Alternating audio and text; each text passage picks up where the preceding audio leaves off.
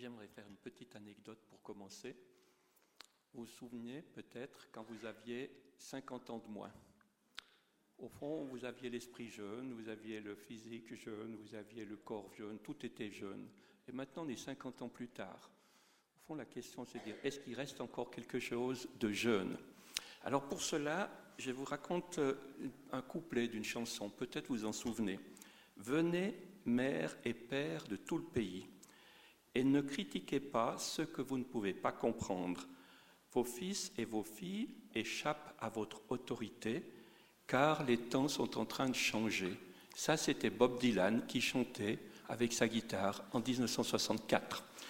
Alors, ben oui, eh ben oui, euh, peut-être vous en souvenez, mais vous êtes d'accord avec moi que tout change. Et nous sommes en pleine phase d'accélération du temps, des changements sociétaux, tout ceci au nom de la modernité. Dès lors, comment ne pas prendre en compte ces propos de Bob Dylan qui nous ont marqués au moment où on était jeune et euh, en essayant plutôt de comprendre que de critiquer par méconnaissance? Alors vous avez compris que c'est toute l'histoire de connaissance 3, parce que ce que l'on aimerait, c'est de garder ce qu'on appelle notre plasticité neuronale, d'avoir le plaisir de continuer à comprendre comment le monde change, comment est-ce qu'il évolue, et surtout de pouvoir s'y adapter. Alors oui, vous l'aurez constaté sans doute que le numérique prend de plus en plus de place dans nos vies, que ce soit le courrier électronique, la gestion bancaire, des recherches diverses, les réseaux sociaux, entre autres. Cependant, vous avez bien remarqué qu'à des informations utiles, il s'ajoute de plus en plus fréquemment des messages non désirés, ainsi que de fausses nouvelles, ou certains l'appellent des vérités alternatives. Mais tout ce trafic d'informations qui passe par le web n'est pas nécessairement sûr et non plus n'est pas, sans impact sur l'environnement. C'est pourquoi nous avons pensé à Connaissance 3 qu'il pouvait être judicieux d'aborder ces différents aspects du numérique au cours de quatre conférences sur le thème numérique, outils et dangers. Alors pour notre première conférence de cet après-midi, eh elle est intitulée Autour des humanités numériques. Et j'imagine que ce mot n'est pas nécessairement familier à tous d'entre vous, y compris moi. Alors, euh, j'ai regardé dans Wikipédia qu'est-ce que ça veut dire la signification des humanités numériques. Eh bien, euh, au fond, la définition, euh, c'est que j'aimerais pas déflorer entièrement ce que va nous dire le conférencier, mais selon Wikipédia, cette appellation nous vient de l'anglais. Elle désigne un domaine de recherche, un domaine d'enseignement et d'ingénierie au croisement de l'informatique, des arts, des lettres et des sciences sociales. Concrètement, une humanité numérique se caractérise par l'étude en sciences humaines et en sciences sociales des pratiques et des méthodes liées au développement et à l'utilisation des outils numériques. Et peut-être euh, ça fait référence aussi à l'intelligence artificielle qui nous interroge beaucoup. Il est vrai que peut-être ceux qui ont lu Le Monde, il y avait un magnifique article sur le développement d'intelligence artificielle et en disant mais c'est nécessaire d'avoir des humanités numériques pour mieux comprendre. Pourquoi? Parce que quand on pose la question aux ingénieurs qui développent des algorithmes qui vont stratifier, par exemple en termes de police prédictive, qui sont les coupables, qui pourraient être les futurs coupables, qui ne l'est pas, ben, au fond, euh, il y a des aspects éthiques qui sont présents là, et les ingénieurs répondaient Ah, mais ça ne me concerne pas parce que moi je suis un ingénieur. Donc vous voyez, l'humanité numérique est précisément de se poser des questions, comme mentionné, sur la méthodologie, sur au fond l'utilisation, quels sont les impacts sur la société. Alors pour en savoir plus sur cette thématique, eh ben, nous avons le plaisir d'accueillir aujourd'hui le professeur Boris Baud. Il est professeur en humanité numérique à l'Université de Lausanne. Dans sa formation, il est titulaire d'un doctorat en géographie humaine de l'Université de Paris, Sorbonne. Il fut pendant sept ans maître de conférences euh, à Sciences Po, à Paris, puis chercheur senior à l'École polytechnique fédérale de Lausanne, avant de rejoindre en 2016 la Faculté des sciences sociales et politiques, SSP, à l'Institut des sciences sociales en tant que professeur en humanité digitale et, euh, chose importante, co-directeur du LADUL. LADUL, L-A-D-H-U-L, c'est le laboratoire interdisciplinaire de culture et humanité digitale de l'Université de Lausanne. Cet institut a été, ce laboratoire a été créé en 2013. Il est rattaché administrativement à la faculté des sciences sociales et politiques et il est porté conjointement en esprit multidisciplinaire avec la faculté des lettres, la faculté de théologie et des sciences des religions. Alors, qu'est-ce que fait le LADUL ben, Il s'attache particulièrement à l'étude de la thématique générale de la digitalisation des patrimoines lettrés, des archives historiques ou des relations sociales, et plus largement des pratiques et usages des technologies de l'information.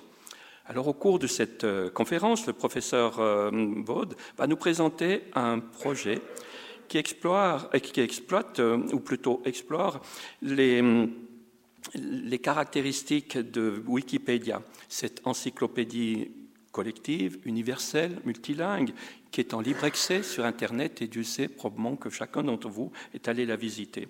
Ce projet vise à, savoir quels sont les sujets qui intéressent le plus particulièrement les individus qui se connectent à Wikipédia et de savoir ceci dans les différents pays du monde et savoir qu'est-ce qu'on peut en tirer comme, comme message et comme enseignement. Alors, je noterai enfin, avant de laisser la parole, que cette conférence de cet après-midi, elle s'inscrit dans le cadre d'un partenariat avec l'Institut des sciences sociales qui fête cette année ses dix ans d'existence. Et au fond, on était tout content de mettre ce slogan de, collaboration, comprendre la société aujourd'hui pour agir dans celle de demain. Alors, euh, j'ai fini avec mes quelques mots d'introduction et je laisse directement la parole au professeur Bott. À vous la parole. Je vous remercie.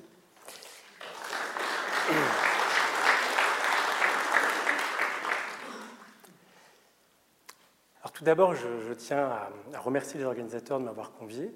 Euh, j'ai accepté volontiers lors de ce partenariat. On m'a proposé d'intervenir dans ce cycle. Euh, je veux dire que j'ai peu de choses à ajouter hein, sur cette définition euh, des humanités numériques. Ça me semble très clair.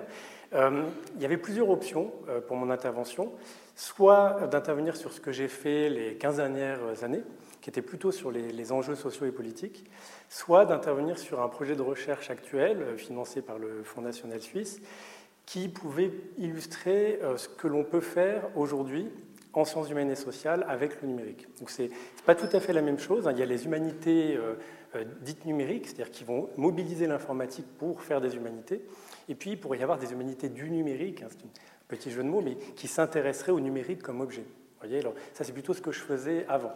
Euh, l'idée euh, dans cet arbitrage un peu difficile était aussi de vous montrer euh, ce qu'il est possible de faire avec des moyens encore raisonnables et ce que ça peut donner à voir du monde qu'on ne verrait pas autrement. C'est à quel point aujourd'hui le fait que le numérique est vraiment est omniprésent, il laisse beaucoup de traces, il produit beaucoup de données. Et puis si on se donne les moyens de, les exploiter, et puis, eh bien, on peut accéder à un type d'information auquel on n'avait pas accès il y a juste deux décennies. C'est très peu de temps. Et en l'espace de, deux décennies à peine, eh bien, on a la possibilité de travailler d'une autre manière, ce qui pose des problèmes euh, aussi méthodologiques dans la façon euh, des institutions académiques de se repositionner, euh, de recruter en fonction, de donner les moyens aussi de, ce type d'approche. C'est un mouvement qui est engagé dans le monde entier. Et l'UNIL fait partie des institutions qui s'engagent activement dans, dans, le domaine. Alors, j'ai une télécommande normalement je, ne vais pas l'utiliser. Euh, si je respecte cette idée hein, de cette chaîne, euh, la probabilité qu'il y ait encore un problème avec euh, n'est pas négligeable. du coup, vous m'excuserez de ponctuellement venir appuyer sur une touche, mais au moins on, s'assure de la stabilité provisoire du dispositif. alors, le titre sur les traces des ascensions collectives est sur cette idée que à partir de toutes ces petites traces qu'on laisse, là l'exemple c'est celui de Wikipédia, on, va sur une page, on consulte une page, en faisant ça on laisse une petite information, une trace de notre passage. Eh bien si on, rassemble toutes ces traces individuelles, eh bien on pourrait accéder à ce qu'on pourrait appeler une attention collective, c'est-à-dire le fait que simultanément plein d'individus à un moment donné s'intéressent à une même page de Wikipédia.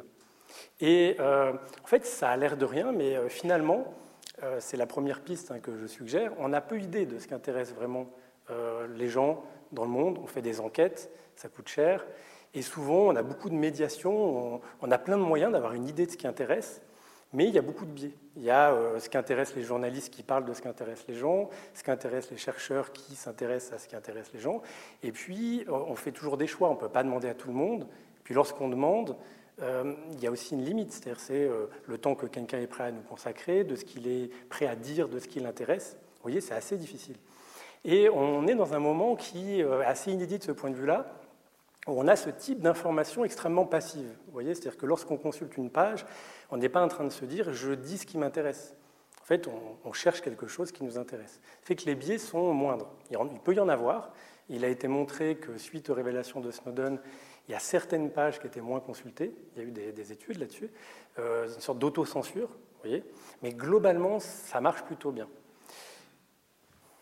Alors, euh, à partir de, cette piste, je vous montre un peu le cadre de ce qu'on va euh, discuter, il y a vraiment des, enjeux de connaissances qu'on vient discuter, d'empirie, c'est-à-dire de vraiment comment on produit des, nouvelles connaissances, d'accessibilité.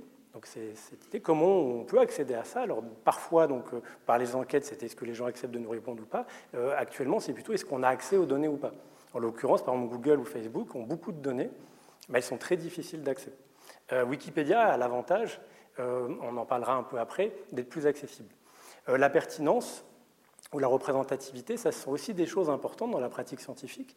On s'intéresse à savoir est-ce que finalement ces données, elles vont être pertinentes au regard des questions qu'on se pose?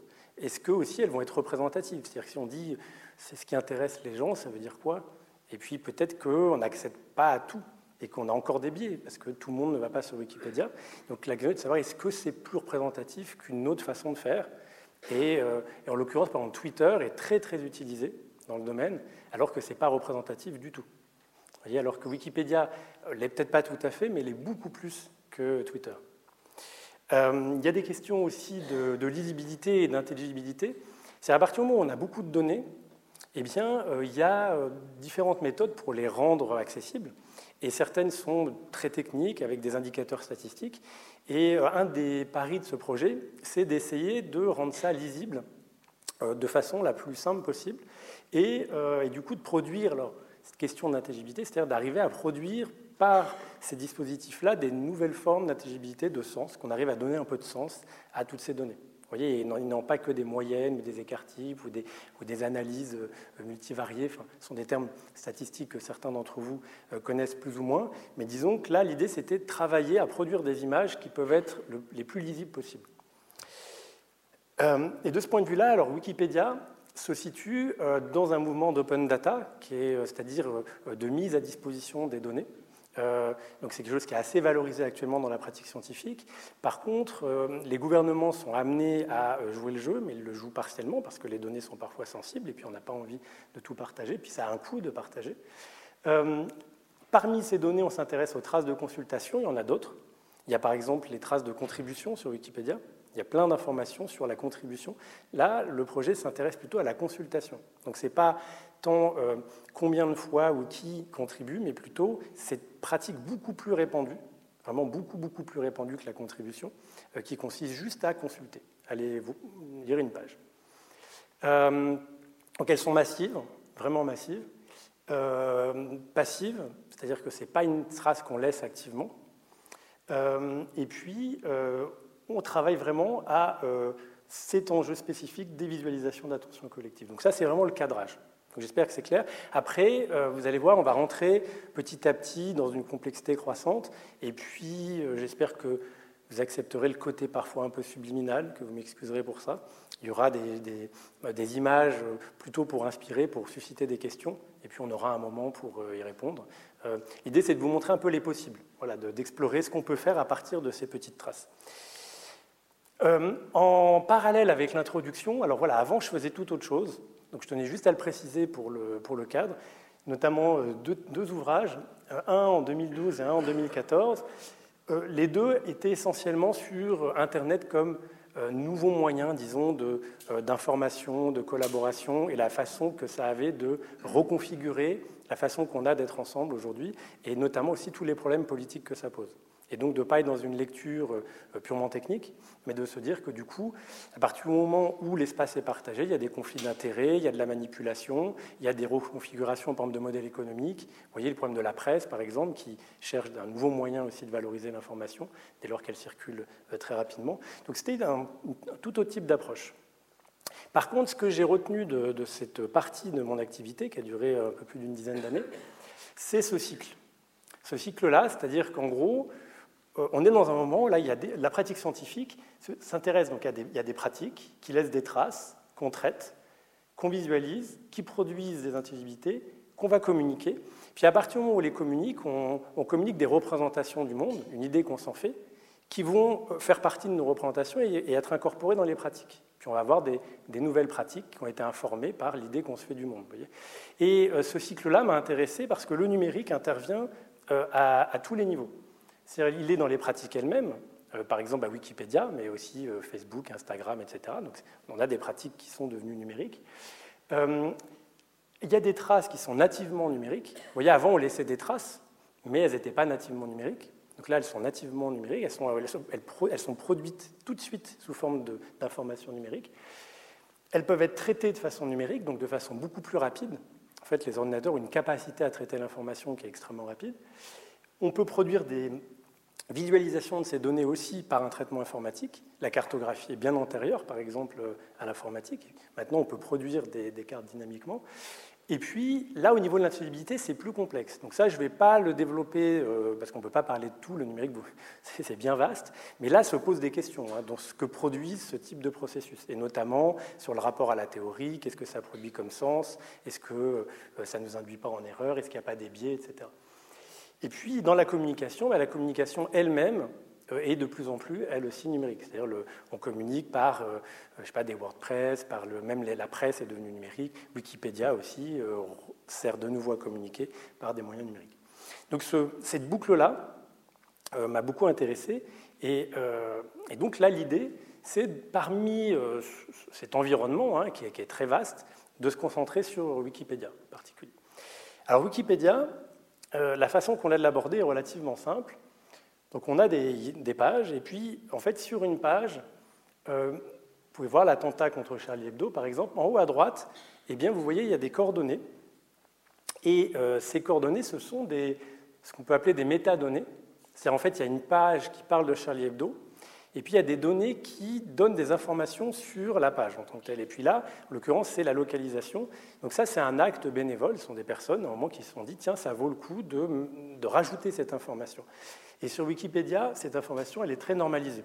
Et donc il y a à peu près une page sur six qui renvoie à un lieu. Euh, le projet sur lequel on travaille, il est beaucoup plus général, il traite toutes les pages, mais la partie que je vais vous présenter, c'est celle qui se concentre sur euh, cette partie-là de Wikipédia, c'est-à-dire les pages qui renvoient à un lieu. D'accord? Donc un sixième. Euh, bien entendu, il y a plein d'autres pages. Par exemple, la page euh, d'Obama, euh, elle ne renvoie pas à un lieu. Par contre, on pourrait traiter pendant toutes les personnalités politiques, on, pourrait faire d'autres choses. Là, on est à, mi-parcours du projet du Fonds national, et ce que je vous présente aujourd'hui, c'est la partie spatiale. Alors du coup, elle va, elle va s'alimenter de cette petite information qui nous dit que Charlie Hebdo, c'est un endroit donné.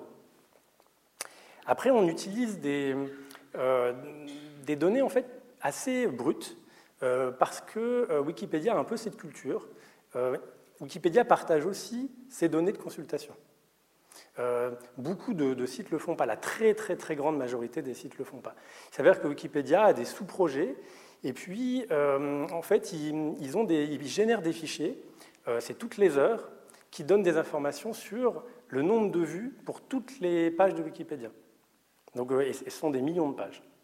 Alors, euh, concrètement, eh bien, euh, donc c'est une sous-partie euh, de Wikipédia qui a même une partie recherche sur la notion de page vue. Et puis, on, va, on, se balade dans des pages, vous voyez, un peu très simples, qui ne ressemblent pas au Wikipédia auquel on est habitué. Il y a deux parties. Donc, ce sont pour des considérations un petit peu techniques, je ne vais pas m'attarder dessus, mais à partir de 2015, Wikipédia a essayé de différencier les robots des utilisateurs, disons, qu'on identifie comme humains. Vous voyez, parce qu'en fait, Wikipédia est aussi consulté par euh, ce qu'on appelle des bots et qui servent notamment aussi au fonctionnement de Wikipédia. Et puis l'idée, c'était, à partir de 2015, de ne pas les compter dans les vues. Vous voyez, pour que quand on dit cette a été vue, la notion de vue renvoie à un humain. voyez et alors que euh, sinon, en fait, elle est juste chargée. Pas, et donc l'idée de dire en page, page vue, on, va, on, fait attention au sens que ça a. Donc à partir de 2015, on enlève les, robots quand on arrive à les identifier. Et Wikipédia euh, a pas mal travaillé là-dessus. Et puis après, on a des, pages comme ça, très simples, avec une arborescence. Donc là, on a des années, 2015, 2016, 2017, 2018. Puis après, là, on a des jours, euh, là, on a des mois, et là, on a euh, des jours et des heures. Donc chaque fichier, là, que vous voyez, c'est une heure. Et, et ça, c'est en cours depuis une dizaine d'années. Donc on, utilise ces fichiers-là. Donc vraiment, j'explique tout. Hein. Après, enfin tout, dans les limites du raisonnable, mais vous voyez comment, avec ces petites choses simples, on va remonter en complexité dans un deuxième temps. Donc en fait, nous, ce qu'on a, c'est juste ça. On a, vous voyez, ENM, euh, e ça veut dire l'édition mobile de l'édition anglaise, euh, United States, donc les États-Unis, 902 vues dans cette heure-là. Vous voyez, c'est une ligne, c'est celle qui est, valorisée. Alors, je peux la zoomer, comme ça. Voyez, et puis, euh, en fait, du coup, il y, a, toutes les pages, comme ça, dès qu'elles sont vues, avec une petite, une petite info. Une petite, petite info. Et c'est ça pour toutes les langues, parce qu'il y a énormément d'éditions. Donc ça, ce sont, euh, on en reparlera plus tard, mais c'est sensiblement, euh, pour le projet actuel, 600 euh, milliards de lignes, à peu près, comme ça. après, on le croise avec d'autres données, comme par exemple celle-ci, qui est l'information justement extraite de est-ce qu'il y a des métadonnées, vous voyez, est-ce qu'il y a un lieu? Et c'est ça qui va nous permettre de dire, voilà, il y a des vues, et puis ces vues, elles renvoient à une page qui parle d'un lieu. Et puis comme ça, en l'associant, on peut se dire, bon ben voilà combien de fois ce lieu a intéressé à un moment donné pendant cette heure-là. Alors on, crée, euh, on, crée, une base de données, et puis, euh, vous voyez, on y ajoute à la fin, alors ce n'est pas très visible, mais tout à, droite, il y a la latitude et la longitude, c'est les, deux dernières colonnes. Donc juste des informations, longitude, latitude, puis juste avant, c'est toutes les données de vue, c'est un extrait, et qui nous permet d'associer tout ça sur ces, deux colonnes-là, où on, fait cette, sélection. Et puis là, on commence à rentrer dans de l'analyse de base. Alors ça, c'est une chose qu'on fait en général quand on commence à avoir beaucoup de données. On se dit, mais alors, euh, on a des pages plus ou moins vues. Ça va jusqu'à au-delà d'un million. Et puis, euh, alors donc là, les plus vues, vous voyez, c'est 16 millions. Et puis après, il y a le nombre de pages. Et on les a classées. Vous voyez, on a pris toutes les pages, donc c'est en bas. Donc euh, il y a la plus vue à gauche et la moins vue à droite et en vertical le nombre de fois où elle a été vue. Et ce que vous pouvez voir tout de suite, c'est que, en fait, comme dans beaucoup d'autres domaines, mais je dirais que c'est pire que les inégalités aux États-Unis, euh, très très peu de, pages ont la quasi-totalité des vues. Vous voyez, c'est-à-dire que l'attention, enfin, notre intérêt pour ces pages-là, il se concentre sur très très peu de pages. Ça, c'est un premier constat. On peut faire une transformation logarithmique là-dessus. Donc le, logarithme, hein, il va avoir un effet de nuance, c'est-à-dire qu'on va avoir 1, 10, 100, 1000. Vous voyez, donc, donc on a beaucoup plus de nuances, puisqu'on va avoir autant de nuances pour 0 à 10 que de 10 à 100, que de 100 à 1000. Vous voyez, ça permet de voir un petit peu plus de nuances. Et là, on voit que même en faisant ça, eh bien, il y a une concentration à gauche. Vous voyez bon, un petit peu technique ça, mais ça, c'est-à-dire qu'en gros, c'est des phénomènes de concentration vraiment extrêmes. Donc, c'est-à-dire que les attentions sont extrêmement concentrées. Après, euh, je ne vais pas trop m'attarder là-dessus, mais pour ceux que ça intéresse, parce que c'est un public extrêmement divers, je ne préjuge de rien, donc il y en a peut-être que ça intéresse parmi vous. Donc on utilise donc les, de 2007 à 2018 pour les données dans 40 langues. Alors on, on s'est arrêté à 40, ça ne serait pas beaucoup plus dur d'en prendre plus, mais au-delà de 40 langues, vous voyez, on a moins de 500 contributeurs actifs à Wikipédia.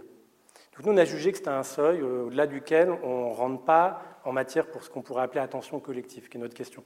C'est-à-dire ça va être des petites éditions. Déjà, avec 40 langues, on a, beaucoup de, langues. On a l'essentiel du Wikipédia euh, euh, tel qu'il fonctionne. Après, évidemment, il y a, il y a des éditions plus petites. Donc 600 milliards de lignes, il y a à peu près 28 téraoctets de, données, 2 milliards de liens hypertextes qu'on travaille, qu'on utilise. Euh, et puis, euh, il y a une petite distinction, je ne sais pas, ça sera vraiment pour les plus curieux d'entre vous. En fait, euh, vous voyez cette petite donnée sur l'espace, elle est incomplète et on utilise aussi un autre projet qui s'appelle Wikidata, qui est un autre projet ouvert de base de données ouverte et puis qui aussi référence les lieux, dit tel, tel, tel lieu est à tel endroit. Et il est plus précis que Wikipédia. Donc on l'utilise en complément de Wikipédia pour comparer. Voilà. Mais ça, c'est vraiment pour ceux parmi vous qui s'intéressent le plus à ce type de, euh, de contexte de production de données.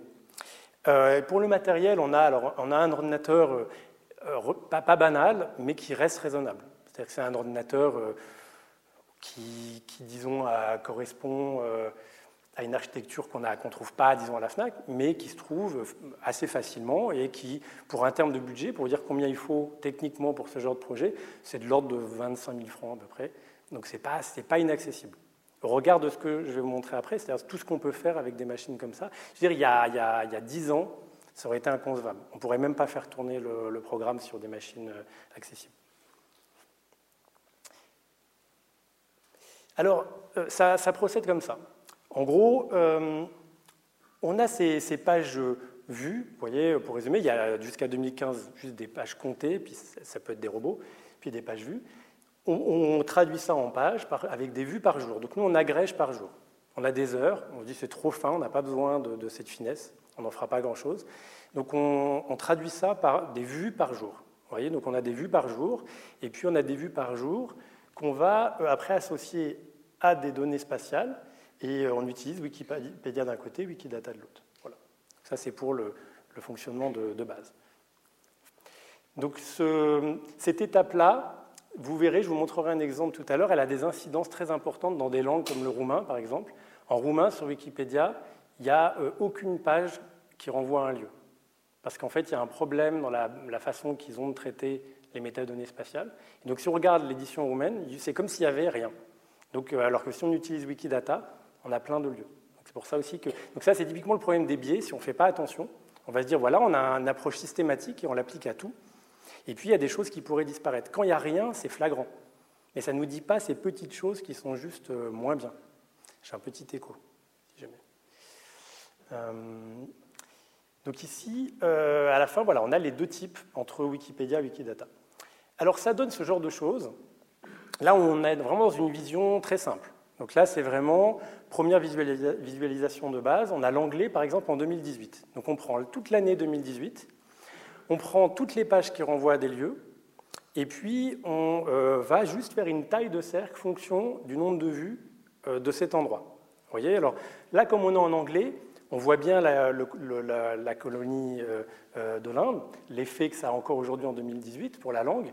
On voit que l'Amérique du Sud et l'Afrique, globalement, sont extrêmement peu euh, présent du point de vue des attentions collectives. Dit autrement, ça n'intéresse pas grand monde. Euh, et là, en fait, ça paraît évident quand on le voit, mais on n'a pas beaucoup de moyens de savoir à quel point ça n'intéresse pas. Et là, euh, on n'a pas de doute. se en tout cas, du, par Wikipédia, en fait, tout cas, c'est quelque chose qui n'intéresse pas. et puis, cette sémiologie graphique, on ira dans le détail après, elle renvoie à tout un, tout un ensemble d'imaginaires. Enfin, par exemple, ça, c'est la NASA. Vous avez probablement tous vu cette image. Hein. C'était l'idée de la Terre de nuit. Alors, bien entendu, c'est une reconstruction parce qu'il fait jamais nuit euh, euh, partout en même temps. Euh, mais disons que c'était un peu cette idée de voir le monde habité vu du ciel à travers la lumière. Donc, on a utilisé un peu ce type de sémiologie graphique. Et puis après, ça renvoie à d'autres projets. Par exemple, Oxford a travaillé là-dessus. Et cette carte-là, vous voyez, elle montre toutes les pages qui ont cette métadonnée spatiale, mais indépendamment de la vue. C'est juste est-ce qu'il y a une page qui renvoie à un lieu? Et vous voyez que là, par contre, l'Amérique du Sud et, l'Afrique sont assez bien représentés. Donc ce que ça nous dit, en fait, c'est que si on ajoute à ça les vues, eh bien, il y a un grand décalage entre l'offre, ce que les gens pourraient voir, et puis ce qu'ils vont voir. Ce type d'approche aussi euh, peut avoir un problème de lisibilité, et l'équipe d'Oxford elle-même l'avait montré. Vous voyez, il y a une partie ici en Europe qui est entourée, et ce qui est dit, c'est qu'il y a autant euh, de, pages ici dans ce cercle que dans tout le reste du monde. En fait, s'il ne l'avait pas mis, on ne le verrait pas. On ne pourrait pas, parce qu'en en fait, il y a une forme d'écrasement, vous voyez, on ne pourrait pas apprécier ça. Or, il s'avère effectivement que l'Europe a une densité euh, extrêmement importante de lieux jugés pertinents. Donc là, on imagine ce patrimoine historique valorisé sur Wikipédia. Je pense que si la Chine était plus présente sur Wikipédia, il y aurait pas mal de choses aussi. Il s'avère que dans le monde qui utilise Wikipédia, qui est très occidental, c'est l'Europe, qui, de loin, rassemble l'essentiel des lieux. Ils ont essayé de le pondérer, vous voyez, avec le nombre de mots dans les pages. Donc là, c'est beaucoup plus simple hein, que les vues, parce que les vues, vous voyez les données qu'il faut traiter, le projet sur lequel on travaille et dont je vous parle. Ils se sont dit juste combien il y a de mots dans la page. Il y a une page qui parle d'un lieu, mais elle est, peut-être plus ou moins euh, euh, remplie. Et puis là, on voit, on retrouve des inégalités un peu comparables, vous voyez, juste sur le fait d'avoir pris la peine de documenter la page. Alors revenons à ce qui nous intéresse. Donc nous, on est sur les pages vues. Alors sur les pages vues, euh, on a un niveau de, précision qui est assez grand et on peut comparer les langues. Du coup, maintenant, par exemple, on va regarder en, français. Et puis, vous voyez, c'est un, tout autre monde. Euh, donc, on est là dans l'édition francophone, et puis on regarde par rapport à l'anglais, dans l'édition francophone, à quoi s'intéressent euh, les gens. Et puis, on retrouve le, Maghreb, les, aussi les effets coloniaux, on retrouve les territoires, départements d'outre-mer, on retrouve le pourtour de l'Espagne touristique, etc., et puis les grandes métropoles et le Proche-Orient. Alors après, on pourrait se moquer alors on pourrait se dire, voilà, décidément, côté complètement replié sur soi. Alors l'allemand, c'est pareil. Hein. Euh, en fait, c'est un phénomène qu'on observe pour euh, toutes les langues. En fait, les, aires linguistiques sont extrêmement recentrées sur elles-mêmes. Par contre, si on prend le russe, eh on voit une dispersion beaucoup plus grande et puis on, commence à percevoir pourquoi, politiquement, c'est un petit peu complexe euh, l'Europe de l'Est orientale, la façon dont il y a des revendications, il y a une histoire, il y a l'effondrement de l'URSS. Et du coup, là, on voit bien des effets un peu diaspora, des effets euh, d'héritage linguistique, et euh, on peut observer du coup que le phénomène de concentration est, moins clair. Alors l'avantage du, projet tel qu'on l'a conçu, c'est qu'il a vocation à pouvoir explorer donc toutes les années, toutes les langues, mais aussi les échelles. Ça, c'est moins courant. Donc on peut zoomer, par exemple, et puis, alors on peut zoomer en continu, hein, c'est-à-dire, et puis euh, y a, là je ne pourrais pas vous faire la démonstration parce que le, Wi-Fi n'est pas euh, euh, adapté, mais il est possible d'explorer, d'aller n'importe où dans le monde. Et on peut zoomer. Et puis là, par exemple, on peut voir dans la partie francophone centrée sur la France et puis Belgique, Suisse occidentale et puis enfin romande, on voit un peu donc comment se répartit encore à un autre niveau cette distribution des attentions. Si on prend l'italien, euh, vous voyez, on a ce même phénomène de, concentration euh, extrême de, l'attention. Et puis on peut zoomer, on peut aller par exemple jusqu'à euh, Rome. Là, on est dans Rome, et en bas à droite, c'est le Colisée, par exemple. Donc on, peut explorer le monde entier comme ça, choisir une langue, et puis aller jusqu'à une ville, et puis se dire, tiens, qu'est-ce qui intéresse, et puis changer de langue, voir dans la ville si, selon la langue, on s'y intéresse différemment. Maintenant, je vais vous montrer rapidement aussi l'effet que peut avoir euh, la source. Je vous ai parlé, donc là, ça c'est Wikipédia, euh, pour savoir en gros si une page est un lieu. On obtient ça. Puis si on prend euh, Wikidata, vous voyez, c'est des petites nuances. Il y a, on voit bien un changement de ce qu'on entend par un lieu pour une page. Par contre, maintenant, je vais vous montrer le roumain. vous voyez, il n'y a plus rien. Et, et donc là, le risque, ce serait de se dire, bon, bah, euh, c'est une petite édition, il n'y a pas. Et puis on est allé voir, non, en fait, il y a plein de pages qui renvoient à des lieux.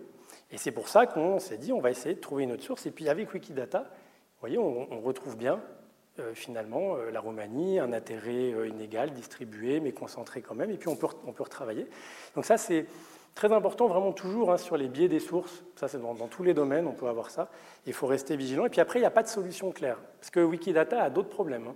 Euh, je vous, donne, je vous donne un exemple. Alors, je fais attention parce que, problème de, temps, euh, mais disons qu'en tout cas, euh, le, si on prend des, endroits sensibles ou des phénomènes comme le 11 septembre, selon les langues, eh bien, ça va être quelque part ou pas. Vous voyez, par exemple, en anglais, le 11 septembre, c'est pas quelque part, parce que pour eux, c'est plusieurs sites. Alors qu'en français, c'est à Manhattan voyez, donc, et ça, c'est des, problèmes du rapport qu'on a à l'incident. Et c'est l'inverse, par exemple, pour les attentats à Paris. En anglais, ça va être à Paris, et en français, en fait, c'est plusieurs endroits. Alors, l'autre aspect du projet, c'est qu'on peut cliquer n'importe où, et puis avoir euh, euh, un détail de tout ce qui se trouve en dessous, le descriptif dans Wikipédia, et la variation sur l'année sélectionnée. Et donc on peut avoir, euh, du coup, un moment, si on se dit, tiens, il se passe quelque chose là, j'aimerais en savoir plus, on clique, Et puis on peut se dire, tiens, alors ça c'est l'attentat, on voit bien la courbe à gauche, et puis ce que vous avez derrière en bleu, c'est les attentions pour la zone sur laquelle on a cliqué, donc Paris. Donc on voit que Paris a une attention beaucoup plus continue, et puis par contre, si on prend juste Charlie Hebdo, il y a eu un effet euh, d'intensité lié à l'attentat. On peut prendre des choses comme par exemple sur la même zone, vous voyez en descendant le Conseil constitutionnel, eh bien, euh, on voit qu'il y a un, pic soudain. En fait, ce pic, euh, c'est la nomination de Laurent Fabius. Je suis désolé, c'est la politique française, parce que je prenais l'exemple de Charlie Hebdo, mais c'était sur la même zone. Et puis, c'est la, nomination de Laurent Fabius à la présidence du Conseil constitutionnel. Et euh, ce qu'on voit, c'est que le, le, Conseil constitutionnel, en général, n'intéresse personne. Et puis, à un moment, il y a une nomination, médiatisation, et puis d'un coup, il y a des gens qui disent Ah, tiens, qu'est-ce que c'est? Ils vont consulter la page. Vous voyez, puis on peut voir l'effet de quelque chose juste comme une nomination euh, sur une institution qui est quand même assez importante dans un, dans un pays, euh, dans une démocratie moderne. en général, tout ce qui relève de la Constitution, c'est important. Après, on a des choses comme la fête de la bière, vous voyez, où là, euh, on va se dire c'est plus léger, et mais on voit aussi des, la façon dont ces événements fonctionnent avec, vous voyez, une montée avec un gros pic, un plateau typique, puis ça redescend, donc à droite. Et on peut le comparer, par exemple, à euh, ce que Google propose. Google, ils ont aussi un moyen d'explorer euh, ce qui intéresse les gens. C'est le projet euh, Google Trend, par exemple. Puis on peut voir que sur une année, on n'a pas du tout le même niveau de précision. Vous voyez, on, va bien voir qu'il il se passe quelque chose, un moment sur la période du festival, mais on ne voit pas cet effet de pic d'ouverture, de redescente, de plateau, fermeture, etc. On on a une résolution qui est un petit peu plus basse. Alors après, on peut explorer, bien entendu, euh, des phénomènes euh, euh, plus, plus traumatiques. Et d'ailleurs, je ne spoil pas trop, hein, je, vous dis la suite. En gros, on accède, vous allez voir surtout à des choses traumatiques. en gros, ce on voit que ce qui intéresse, c'est le foot, les attentats, la Première et la Deuxième Guerre mondiale, et les accidents industriels. mais bref, ah, c'est un, peu, réducteur, mais après on peut voir dans les détails dans quelle hiérarchie. Le foot, c'est haut. Hein. Autant vous dire que euh, ça perturbe parce que des fois on se dit mais qu'est-ce que c'est que ça? En fait, c'est le foot. Euh, et, là, par exemple, il y a l'opération euh, et puis on, voit, vous voyez, elle est décalée par rapport au débarquement. vous avez le pic bleu qui est la zone du débarquement. Cette opération, elle est un peu plus tard. Et vous voyez, on voit qu'elle est décalée dans l'attention. Donc même dans la façon, dans le processus mémoriel, l'intérêt pour cette histoire-là, eh bien, on retrouve même ces nuances-là. Après le 11 septembre, euh, ça reste un des événements les plus traumatiques. Vous voyez en bleu derrière, vous avez New York, et on voit que la ville de New York, eh bien, elle est toujours marquée structurellement par le 11 septembre. C'est-à-dire si on prend tous les lieux qui se trouvent sur New York, les musées, tout, tout en fait, c'est toujours euh, le 11 septembre, en, là on est en 2018, qui euh, suscite le plus d'intérêt. Et ça fait, quand même un moment. Hein. Donc c'est vraiment, on voit que là, on a un phénomène de mémoire collective très très puissant. Et donc là, on le voit sur le nouveau bâtiment, mais bien sûr, on le voit sur l'ancien aussi. Puis on a ce petit, cette petite chose bizarre. Je ne sais pas si c'est le format pour parler de ça, mais c'est bien de parler aussi de ce qu'on ne comprend pas quand on fait des projets comme ça. Je pense qu'il faut être un peu honnête. Et, euh, et, vous voyez, il y avait un autre pic. Je vais vous le montrer sur euh, cette slide-là. Vous voyez, à gauche, on prend New York, il y a un pic un peu étrange. Puis on se dit, mais qu'est-ce que c'est que ce pic? Alors on a parcouru la, liste, vous voyez, à gauche, puis on, l'a trouvé. Et c'est ce triangle, et puis en fait, il s'avère que c'est un, problème à New York d'une parcelle euh, où il y avait eu un problème dans le cadastre, et puis ce petit triangle, il n'appartenait à personne. Et, euh, et, puis, de façon incroyable, en juin, euh, c'est devenu un sujet d'attention considérable, on ne sait toujours pas pourquoi. notre hypothèse, c'est que ça a dû être utilisé dans une série il y a dû avoir un épisode d'une série qui est passé ce jour-là, qui devait avoir une intrigue autour de cette parcelle.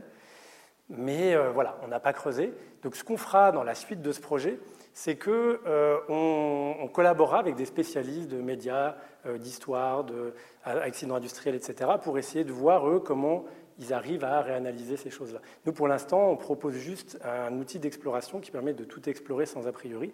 Mais du coup, on peut tomber sur des choses comme ça. Alors, il s'avère que c'est aussi la page la plus vue en anglais euh, ce jour-là, euh, donc toute page confondue, hein, pas que les lieux. C'est le S-Triangle, il s'est passé quelque chose de, très curieux ce jour-là. ça, c'est une anecdote un peu plus intéressante pour nous. En gros, là, on est en italien, et puis on voit un pic d'attention, et il renvoie en fait à un accident en Colombie d'avion où il y a eu 75 morts, qu'une équipe de foot. Et puis le traitement médiatique, ah encore le foot, parce que même dans un accident d'avion, vous voyez, ça renvoie au foot, c'est un peu terrible. Euh, mais donc il y avait une équipe de foot et euh, le traitement médiatique en Italie euh, a réactivé en fait une mémoire d'un accident traumatique en Italie du 4 mai 49. Donc c'est pour ça qu'on a l'accident, la date de l'accident et la date de l'accident initial. Donc cette, cette tragédie-là, en fait, elle est en mai. Vous voyez, donc c'est le premier pic qui est à gauche. Et l'accident en Colombie, c'est celui de droite. C'est la date qui est à droite. Et lorsqu'il y a eu l'accident en Colombie, ça a réactivé un intérêt pour cette page d'un très vieil accident d'avion qui a euh, plus de 50 ans. Vous voyez, on peut voir comment, en fait, finalement, les mémoires sont réactivées, et pas toutes, par certains incidents, et, euh, et on peut voir que c'est dans une proportion en plus comparable. Et ça, on le voit aussi vous voyez, sur euh, Google Trend, eh ben, on le voit aussi, Google permet de voir ça aussi. Par contre, maintenant, je, en sensible à une petite chose qui nous, nous intéresse du point de vue de la démarche scientifique, c'est que en haut, vous avez des, pics symétriques comme ça. Or, euh, si on veut s'intéresser à des événements soudains, des accidents, en fait, très souvent, on va avoir un pic vertical. Parce qu'en fait, c'est quelque chose qui est inattendu, qui survient, qui va être traité médiatiquement et qui va susciter un intérêt direct. Et du coup, vous voyez à droite, le pic, il est net quand il y a l'accident en Colombie. Alors que si vous regardez à gauche, il, il, bruite un peu avant, puis il est un peu plus progressif. Ça ne joue à rien, mais ça, on peut le traiter informatiquement, et ça peut nous aider à détecter ce qui est mémoriel, de réactivation, ou ce qui est plutôt quelque chose de soudain, comme un attentat ou un accident.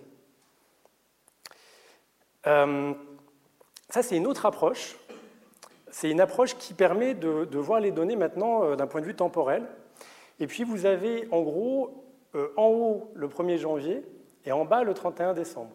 Et puis vous avez de gauche à droite les 2000 pages les plus vues. Donc on prend là en classe, on prend par exemple, euh, là c'est le français, on prend le français en 2016, on prend les pages les plus vues, et puis on, on les classe, et on les classe des plus homogènes aux plus hétérogènes. Alors je m'explique, à droite, vous voyez c'est très blanc, ça veut dire qu'il y a un intérêt continu un peu. On s'y intéresse toute l'année. Et puis, plus on va vers la gauche, plus c'est discontinu. Ça veut dire que là, on s'y intéresse par euh, saccade. Il y a des, soit d'un coup, soit de temps en temps. Et euh, ce que ça permet de voir, vous voyez, alors on a, là on a un historien, on a par exemple le Philharmonie de Paris à la Villette. Euh, donc c'est un endroit où il y a des, voilà, des, des, concerts. Et puis l'été, vous voyez, il y a une grosse baisse parce que l'été, les gens partent, sont pas là, et le programme, en général, euh, n'est pas euh, du même ordre, et puis du coup, il y a une baisse d'intérêt. Par contre, si on prend la fusillade de Columbine, et eh ben là, on voit le pic, vous voyez, extrêmement net, et donc il va y avoir un intérêt très fort instantané, et puis euh, plus rien. Et donc ça, ça nous permet, nous, d'avoir une vision un peu transversale, un peu structurelle des données, et puis ce que vous pouvez voir, je pense, c'est des, petites lignes horizontales comme ça. Vous voyez, c'est comme si l'image avait des artefacts, était abîmée en fait, c'est les week-ends.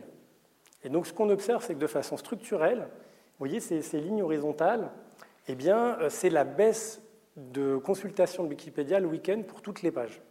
Il y a un effet, donc ça veut dire qu'on le consulte au travail, c'est ça que ça veut dire. Euh, euh, et, on peut zoomer, et puis, comme ça, voir à quoi ça ressemble de près. Puis, vous voyez, ces points blancs, c'est ces pics. C'est ça, c'est ce qu'on appelle les attentions collectives dans ce projet, c'est-à-dire un moment où plein de gens s'intéressent ponctuellement à une chose. Alors après, il y a des phénomènes comme celui-ci, les Rocky Mountains, on voit bien l'effet week-end. Vous voyez, euh, euh, tous les week-ends, l'attention pour, euh, pour les Rocky Mountains, elle baisse. Souvent, c'est des gens qui vont peut-être se balader d'ailleurs. Et puis, on a des effets comme celui-ci. Là, on est en 2010, en anglais, puis on voit des lignes là horizontales très très nettes. En fait, ça, ça nous indique qu'il y a probablement un problème de données. En fait, que du coup, là, on doit, il nous manque des fichiers, ou Wikipédia a eu un problème sur les serveurs. Donc on peut zoomer. Donc là, on voit bien hein, qu'il y a en fait, c'est une absence de données. Donc ça, ça nous aide à éviter des erreurs comme celle-ci. Là, on voit euh, l'OTAN, et puis on voit un moment des, vous voyez, ces baisses là, puis on pourrait se dire, ah, tiens, c'est curieux, euh, d'un coup, les gens ne s'intéressent pas à l'OTAN. Pourquoi? Et du coup, on peut se dire, non, en fait, ce n'est pas une baisse d'intérêt pour l'OTAN. Vous voyez, c'est calé parfaitement sur ces manques de données. Puis en fait, c'est juste que ça, c'est un problème de nos données. Et, euh, du coup, on peut être plus prudent sur l'interprétation. Euh, pour la dernière partie, je vais aller un peu plus vite pour laisser après du temps aux questions, mais je vais vous montrer maintenant ce qu'on peut faire si on traite tout ça. Si en fait on se dit, voilà, ça c'est juste des informations, et nous on va essayer de s'intéresser à un niveau analytique supérieur, c'est-à-dire, en gros, prendre les différentes langues, on a 40 langues, et puis se dire, tiens, alors on va regarder euh, si on met toutes les langues ensemble, qu'est-ce que ça produit comme image euh, Ou si on fait une analyse, euh, et puis qu'on se dit, tiens, quels sont les lieux qui suscitent un intérêt dans beaucoup de langues Vous voyez, elles sont importantes dans beaucoup de langues. Il y en a, ils sont intéressants que, ils intéressent que dans une langue, et d'autres qui intéressent dans beaucoup de langues. Donc on se dit, tiens, quels sont les lieux qui font des lieux mondiaux, un peu, qui suscitent un intérêt bien au-delà de, la, langue qui les accueille. Après, on prend les, années, les 11 années, et on peut essayer d'identifier automatiquement les événements, c'est-à-dire que les pages pour lesquelles il y a des pics. Vous voyez, il y a beaucoup de pages qui n'ont pas ça. Il y a une sorte d'intérêt moyen tout le temps. Donc là, on se dit, tiens, on va essayer de détecter quelles sont les pages qui ont des pics. Et puis après, on va se dire, tiens, euh, on va essayer de représenter toutes ces pages qui ont des pics dans toutes les langues. Et puis à partir de là, et c'est là qu'on va au cœur du projet, ce qui nous nous intéresse, on va s'intéresser aux global events, par exemple, c'est-à-dire les événements mondiaux, c'est-à-dire des pages qui ont suscité un intérêt à un moment donné, et cet intérêt, il survient au même moment dans différentes langues. Vous voyez Donc là, ça veut dire qu'on a une synchronisation des attentions. C'est-à-dire que qu'on soit en anglais, en italien, en allemand, vous voyez, il y a quelque chose qui arrive, et puis euh, il y a des individus dans le monde qui vont aller sur Wikipédia, qui vont consulter cette page indépendamment de leur langue. Donc là, on considère qu'on accède à des, événements qui ont un caractère un peu plus mondial. Et puis, dernier point, c'est les cyclic events. On s'intéresse là à un autre phénomène. On prend une langue, italien, allemand, euh, français, et puis on regarde s'il y a des phénomènes qui reviennent chaque année au même moment. Vous voyez, donc si à un moment on voit qu'il y a une attention soudaine pour quelque chose, ben, on se dit, tiens, ben, est-ce que c'était le cas l'année d'avant et l'année d'avant? Avec ce mode-là, on accède plutôt au processus mémoriel, en fait, tout ce qui est mémoire euh, collective ou euh, tout ce qui est festival. Par exemple, un festival va aussi avoir ce type de, euh, de, phénomène. Alors ça se traduit visuellement comme ça, on a des courbes. Donc là, on a des lieux mondiaux comme le Louvre, par exemple. On peut avoir des événements mondiaux comme la fusillade d'Orlando. C'est allemand. On peut avoir tout ce qui est sportif et culturel voyez, on a euh, souvent euh, ouverture, plateau, fermeture. Et puis selon l'événement, c'est l'ouverture ou la fermeture qui est la plus prestigieuse. On peut avoir ici des choses comme les attentats. Donc on va avoir ce pic soudain dont, je parlais tout à l'heure. On peut avoir des commémorations donc de stade. On prend Fukushima par exemple. On va avoir l'année de l'incident, puis après on peut voir comment ça évolue d'une année euh, sur l'autre. Et puis, pareil pour le, 11 septembre, euh, là, on peut voir deux lieux d'une même commémoration. Alors, spatialement, et je terminerai sur, sur, cette partie-là, donc maintenant, on le traduit euh, sous forme euh, spatiale, visuelle. Eh bien, ça peut donner ce genre de choses. Par exemple, ça, c'est tous les lieux, et on met une couleur par langue. Et puis, vous voyez ce phénomène qu'on voyait quand on changeait de langue au début, eh bien là, on le voit comme des juxtapositions. Par contre, tout est superposé. Donc si on, si zoome, par exemple, eh bien, on peut avoir des, effets comme ça d'anneaux. Euh, et donc plus une ville est mondiale, plus elle va avoir cet effet-là. Seulement, ça, c'est juste parce qu'on tenait à garder les données désagrégées, c'est-à-dire que les gens puissent tout voir. En fait, on utilise plutôt ce mode-là, et ce mode-là, c'est le mode Global Places. Donc lui, il est analytique. Il n'y a plus tous ces petits cercles, c'est-à-dire plus il y a de langues différentes, et puis plus ça tend euh, vers le vert. Voyez et puis moins il y en a, plus c'est bleu. Et du coup, là, on peut voir un moment, par exemple, on est en 2015, on est à Paris, et on voit bien qu'il se passe quelque chose. Euh, en l'occurrence, ce sont les attentats euh, à Paris en 2015. Et si on, ajoute ça, en fait, on a un mode où on ajoute tous les liens hypertextes entre les pages. Alors là, ça devient euh, un peu plus chargé visuellement, mais on représente, donc là, en termes de données, c'est un moment un peu bizarre. C'est-à-dire on a toutes les vues pour toutes les pages euh, en 2015, on regarde quels sont euh, les lieux, ceux, qui sont mondiaux, et on met de l'hypertexte entre. D'accord? Par contre, on n'a pas encore le côté événement. Vous voyez, c'est juste que ça suscite beaucoup d'intérêt. Il n'y a pas encore le côté événement. Si on va vers événement, euh, vous voyez, il y, a moins, il y en a moins déjà. Et puis là, on va avoir l'attentat. On peut cliquer, on va à la page, on voit le pic, vous voyez à droite. Donc on peut voir assez précisément ce qui s'est passé. Et puis là, en event, on voit beaucoup plus clairement ces, cercles, c'est-à-dire que ça a intéressé beaucoup de langues. Et si on le traduit analytiquement, ça donne ça. Et vous voyez, là, ça devient très synthétique. En fait, là, je vous donne à voir tout décomposé, mais à la fin, c'est ça qu'on a. À la fin, on a une carte très simple. Et ça nous montre cette zone en 2015. Et qu'est-ce qui a été, qu'est-ce qui relève d'événements mondiaux sur cette zone en 2015 Si on prend d'autres endroits du monde, ça va être différent. Et, là, on voit bien, en gros, qu'on va avoir euh, euh, même un intérêt euh, pour la Tour Eiffel. Vous voyez, d'un coup, il y, a, des intérêts comme ça qui, sur des polarités. Mais en fait, ce qu'on voit surtout, c'est Bataclan, c'est le, Stade de France. Et on peut refaire le phénomène avec l'hypertexte. On voit comment ces pages sont reliées. Donc on voit qu'elles sont bien reliées. Et puis on peut même faire cette petite chose-là, mais qui a un cours de développement, qu'on ne voit pas bien sur le vidéoprojecteur. C'est est-ce qu'en plus, elles sont. L'événement est au même moment. Et s'il est au même moment, on les relie. Vous voyez Parce qu'il peut y avoir des événements à des dates différentes. Et puis les cyclic events, on est sur la même zone, et vous voyez, ça a complètement changé. Parce que là, on ne s'intéresse plus à ce qui a été un événement en 2015, on s'intéresse en français à ce qui est événement d'une année sur l'autre. Et là, en fait, ça n'a plus rien à voir. Est-ce que vous avez le, gros cercle à, droite En fait, c'est la Bastille et c'est la prise de la Bastille. Et qui reste euh, voilà, un événement pour cette zone-là euh, qui est marquant. Et donc là, on n'a plus du tout le côté attentat, et on a du côté plutôt mémoire euh, profonde qui est réactivée tous les ans. Donc en l'occurrence, on peut du coup voir la, page, on peut voir le pic, vous voyez, qui correspond à l'événement cyclique. Et à partir de là, vous voyez, on peut, tout explorer. On peut aller du coup dans des zones confortables qu'on connaît bien, on teste, on regarde si ça marche, et puis après, on peut aller dans des zones moins confortables. nous, on s'est amusé à aller en japonais, par exemple. C'est moins évident. Parce que là, on se dit, oui, mais ça, on le sait, mais on peut du coup explorer des choses sur lesquelles on est moins confortable. Et on peut aussi voir des zones plus larges. Donc, par exemple, là, on prend les événements cycliques en français, et puis là, on voit le débarquement, on voit l'armistice. Vous voyez, on voit des, euh, cette profondeur à une autre échelle que juste une ville. On peut du coup aller voir cette page sur l'armistice, on voit le pic, et vous voyez que c'est un pic, comme dit tout à l'heure, qui se fait lentement. Vous voyez, il, se fait parce qu'on commence à en parler dans les médias, il y a des gens qui s'y intéressent un peu avant, puis d'un coup, après, il part euh, au moment de la commémoration, et puis euh, il redescend.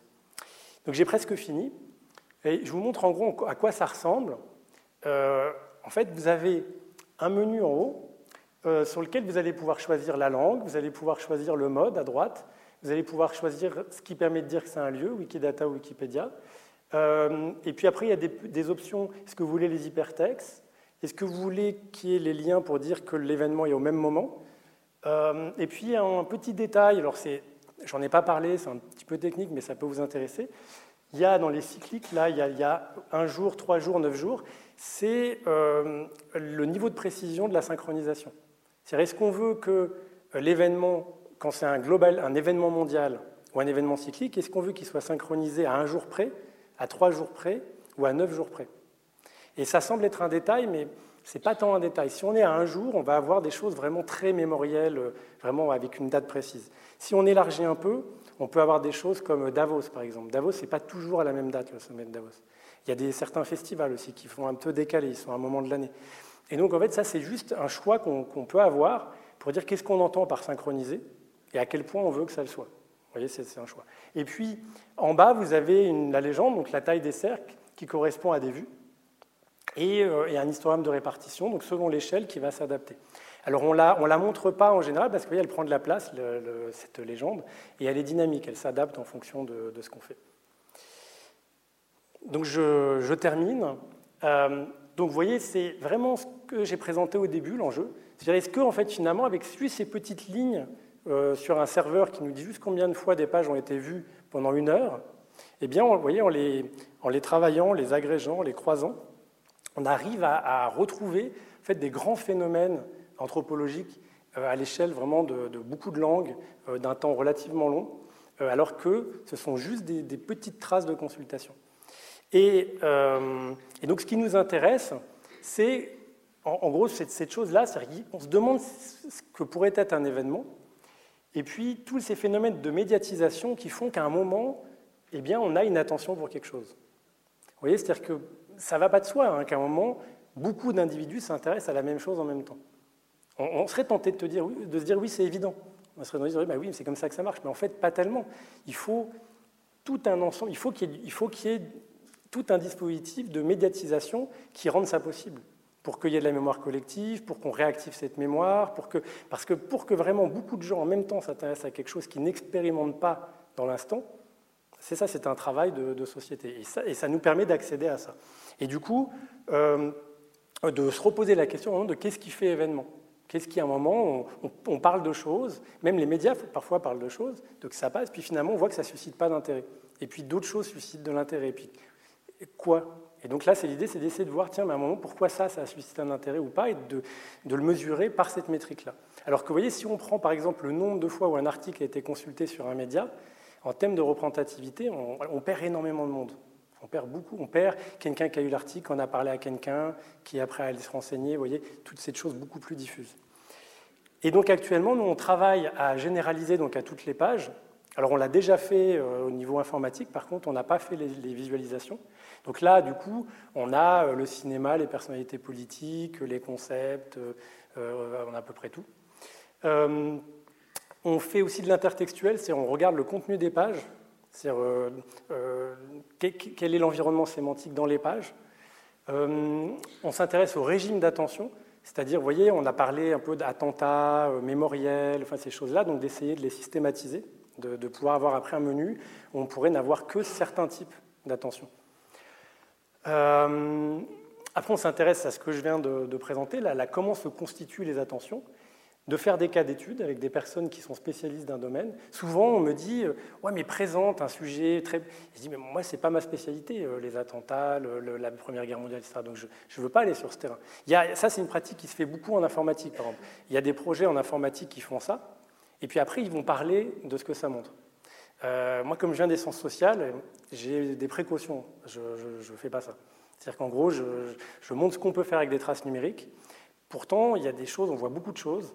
J'hésite à aller sur ce terrain parce que je préfère le laisser à des spécialistes de ce dont ça parle. Je pourrais en profiter hein, pour, euh, pour parler de ce que ça montre, mais je, suis un peu prudent là-dessus. Donc je préfère travailler avec des gens où on travaillera ensemble pour, euh, euh, par exemple, voir si on prend l'accident en, Ukraine nucléaire, eh bien de, la centrale nucléaire, eh bien ça, c'est aussi un, phénomène Tchernobyl qui est toujours très très présent, réactivé. Enfin, c'est très impressionnant. Donc des gens qui s'intéressent à ces choses-là, si on prend Fukushima par exemple, eh bien très vite, ça a plus réactivé l'intérêt euh, pour Tchernobyl que Fukushima. Et nous, ce qu'on a observé, c'est qu'en fait, il y a eu très vite plus de vues pour Tchernobyl que Fukushima, par des effets d'intérêt pour les gros accidents nucléaires et qui a dépassé même celui dont on parlait. Et puis, euh, on va le rendre public euh, en, décembre ou janvier, c'est-à-dire euh, la partie interactive. En fait, vous, pourrez utiliser ça sur votre propre ordinateur depuis chez vous. Et puis en open access en juin 2020, c'est-à-dire pour d'autres scientifiques qui aimeraient avoir accès aux données, au code, et puis pouvoir faire d'autres choses avec. Voilà. Donc on, a, est une équipe de, trois. donc le, projet que, je, dirais, avec un informaticien puis un chercheur en sciences sociales, euh, un informaticien d'ailleurs qui vient de l'EPFL. Avant, j'étais à l'EPFL. Et puis, et on a, quand je suis allé à l'UNIL, j'ai réussi à le convaincre de, me rejoindre. Et puis, du coup, on travaille ensemble maintenant euh, à, l'UNIL. Euh, alors, je vous remercie vraiment pour votre attention. Je sais que c'était un peu dense, il y a beaucoup de choses, mais l'idée, c'est de susciter toutes sortes de, questions. Et puis, je pourrais pas, j'ose pas lancer une démo, parce que je crains que le Wi-Fi ne le permette pas. Je vous remercie.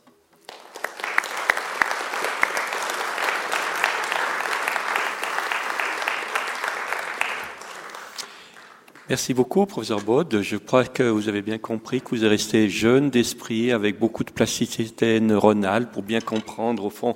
Merci de nous avoir euh, invités à partager avec vous à, partir dans cette exploration finalement de ces traces que l'on a sur Wikipédia. Qu'est-ce que vous pouvez observer? Maintenant, il reste les grandes questions, c'est de savoir qu'est-ce qu'on va faire de tout ça. Mais j'ouvre la, la discussion. Qui aimerait poser une question ou un commentaire? Un commentaire d'un vieux dinosaure qui va d'abord rendre mémoire à son instituteur dans ce petit village des Ardennes, belge, pas loin de la France, qui nous apprenait tous les matins à lire le journal. Et j'ai eu bien des amis qui, après leurs humanités classiques, ont fait le journalisme à Lille, grande école de journalisme. Et ma question, monsieur, tous ces journalistes de la presse écrite, de la presse radio, de la presse télévisée, comment allez-vous les reconvertir? Vous, allez d'abord les envoyer au chômage? Non?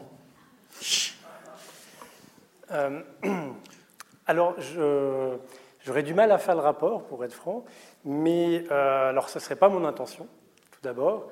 Euh, et puis, euh, en fait, si on prend les grands journaux comme le New York Times, ils ont des, des départements de, visualisation de données très importants. C'est vraiment un des plus gros départements au monde. Euh, en Suisse, c'est aussi le cas. Hein, même le temps a investi dans, le domaine. Et, face à des projets comme ça, le journalisme reste très important. C'est-à-dire que c'est d'ailleurs, lorsqu'on va faire le lancement public de ce projet, on a déjà prévu euh, une forme de partenariat avec certains médias parce que le journaliste va apporter un éclairage du contexte. Euh, en fait, ça ne me semble pas être sur le même plan. C'est-à-dire que, de mon point de vue, ça sont plutôt des projets qui permettent euh, d'accéder à des données de façon euh, extrêmement brute, en fait, et puis chacun peut s'en faire une idée. Et puis après, les journalistes peuvent, à un moment donné, se dire tiens, ça donne à voir ça, ou questionner même le projet. Mais je ne vois pas de concurrence au sens que c'est très peu interprétatif. Vous voyez, le, travail du journaliste, il est aussi, de, à un moment, de prendre de l'actualité, de la contextualiser, de lui donner du sens. Euh, donc si ça sert au contraire à des journalistes, tant mieux. Enfin, moi, j'espère au contraire que ça les aide à travailler. Et, euh, par ailleurs, j'aurais d'autres préoccupations sur le, domaine, mais qui me semblent être plus relevées du modèle économique. Puis moi, là, j'y peux rien. Euh, et d'ailleurs, encore en cours à l'UNIL, j'enseigne en master, on a un master en humanité numérique, on les rend très sensibles au fait que le, le, métier du journalisme il est en difficulté plutôt parce que c'est développer une culture de la gratuité. Et ça me semble être le problème majeur plus que celui-ci. Hein. Euh, je, je, je, moi, je ne vois, vois, pas disons en concurrence. En tout cas, je ne le pense pas comme tel et je ne le souhaite pas. Merci beaucoup pour cette intéressante question. Y en a-t-il euh, une autre? Oui, oui, oui j'ai vu, il y a le projecteur qui est en plein dans les yeux. Là. Merci. Voilà, moi, ce qui m'intéresse, c'est de savoir si vous avez travaillé en collaboration avec Wikipédia, la fondation Wikipédia, euh, Wikimedia, tout ce qu'on veut, et puis, euh, si oui, comment vous avez fait pour accéder à ces fichiers de statistiques euh, que vous nous avez montrés au début avec les heures, les jours et, tout? C'est une, très bonne question. Je ne vous cache pas que j'ai une petite culpabilité à cet égard parce que, euh, en fait, on, est pour être honnête, on est un peu pris par le projet, on est un peu passionné, on travaille dessus, et, euh, on repousse toujours ce moment-là, c'est-à-dire, euh, en fait, parce que ce seront les premiers intéressés, notamment parce que ce projet de, qui valorise Wikipédia, et il permet aussi d'identifier certains problèmes, parce qu'en fait, en, mettant en donnant à voir, euh, par exemple, le problème qu'on a vu avec la Roumanie, euh, ça leur permet, par exemple, de plus rapidement identifier un problème et de le corriger. On voit aussi dans certaines langues des problèmes de villes qui se trouvent au milieu de l'Atlantique. Enfin, ils ont besoin d'outils comme ça. Et puis, c'est une autre façon de l'explorer. On peut prendre la carte, et puis c'est une autre façon de rentrer dans Wikipédia. Et effectivement, pour l'instant, euh, on, a, euh, on, a des contacts, on est en relation, mais comme c'est un projet de recherche, on attend de l'avoir suffisamment avancé pour après travailler à une collaboration. Tout simplement parce que les données, euh, elles, elles sont libres d'accès. Et pour éviter de, surcharger leurs serveurs, euh, on a tout chargé une seule fois. On a même utilisé ce qu'on appelle un miroir, qui est en Suède. Euh, donc on n'a même pas utilisé les serveurs de Wikipédia pour, parce, qu'ils ont déjà beaucoup de charges, et puis c'est des téraoctets de données. Euh, donc du coup, on, a utilisé un site miroir. Et puis maintenant que tout est sur notre machine, on peut euh, travailler tous les jours dessus sans, sans surcharger leur propre serveur. Par contre, effectivement, dans un deuxième temps, on, on, envisage de le faire. Le fait, c'est qu'à partir du moment où on va le rendre public ou qu'on va rentrer en contact avec eux, eh bien, euh, ça va prendre du temps, parce qu'on va devoir travailler à des projets, de la médiation. Et en fait, on n'est que trois, et c'est un gros projet. Et puis, en fait, on n'a déjà pas assez de temps. Euh, et donc, on, repousse le plus loin possible le moment où on va être plutôt sur un travail de partenariat, communication, etc.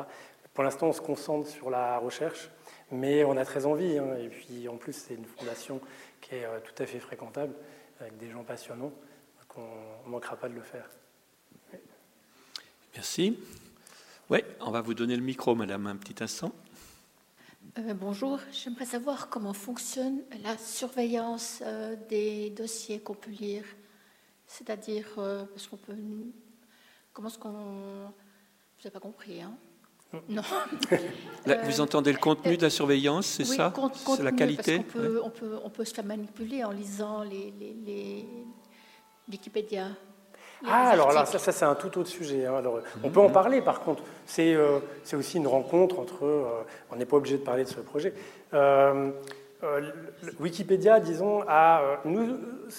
L'outil qu'on développe là permettra déjà de voir quelles sont les pages qui suscitent un intérêt et éventuellement les clusters. Donc là, je spoil un petit enfin, je, vous dis un petit peu la suite. On a déjà travaillé à la suite et on voit par exemple que euh, l'intérêt pour l'attentat du 11 septembre et pour la page sur les complots sur l'attentat du 11 septembre est synchronisé. C'est-à-dire que l'un active l'autre. voyez euh, Ça, on arrive à le voir. Euh, après, si on oublie ce projet, parce que c'est un autre problème, la manipulation sur Wikipédia, en fait, ça, c'est un travail plutôt de la gouvernance, de la façon dont Wikipédia fonctionne comme communauté. Et il y a, en fait, des droits d'administration qu'on acquiert avec un certain temps qui permettent de bloquer des pages. Il y a des, systèmes qui en permanence surveillent les modifications sur les pages sensibles. Il y a des personnes responsables des pages sensibles. Euh, et donc normalement, ça résiste pas trop mal. Disons, euh, il y a pas mal d'études qui ont été faites là-dessus. C'est c'est pas évident à manipuler. Par exemple, Facebook a été beaucoup plus euh, critiqué dans la campagne, par exemple, du Brexit ou l'élection de Trump que Wikipédia. On a considéré que Facebook avait été beaucoup plus manipulé et qu'eux, ils n'avaient pas les moyens, ils n'ont pas de système qui arrive à réguler ça. Alors que Wikipédia a eu ce problème très tôt. Euh, pas seulement pour de la manipulation, c'était du vandalisme, c'était toutes sortes de, choses qui pouvaient dégrader des pages. Euh, et, du coup, ils ont très vite une culture de, ça.